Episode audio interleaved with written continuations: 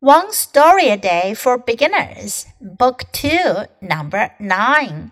Setting the Table. Mike was hungry. Mom, when will dinner be ready? he asked. Soon, she said as she cooked the soup. Can I help you? he asked.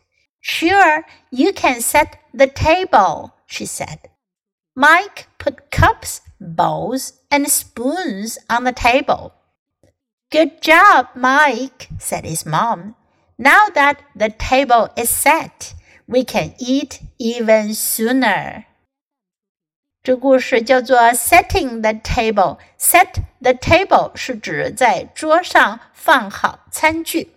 在西方呢，大家吃的食物呢都是装在大盆或者大盘子里拿上来的，然后每个人面前呢有餐具，比如像盘子呀、叉子呀、勺子呀等等，然后自己想吃多少就从大碗里面挖多少出来到自己的盘子里去吃。所以呢，放餐具这个动作呢就叫做 set the table，把桌子上放好每个人的餐具。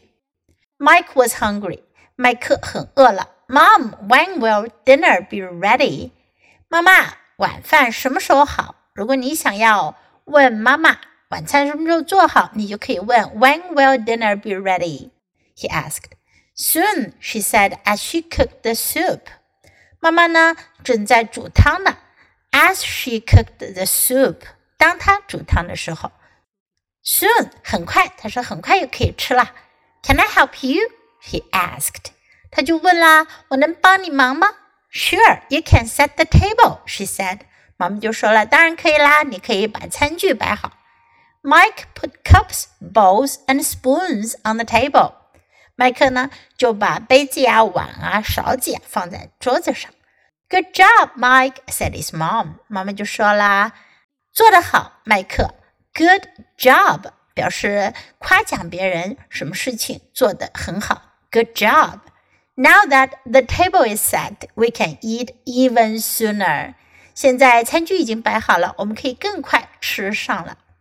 Now listen to the story once again. Setting the table. Mike was hungry. Mom, when will dinner be ready? he asked. Soon, she said as she cooked the soup. Can I help you? he asked. Sure, you can set the table, she said.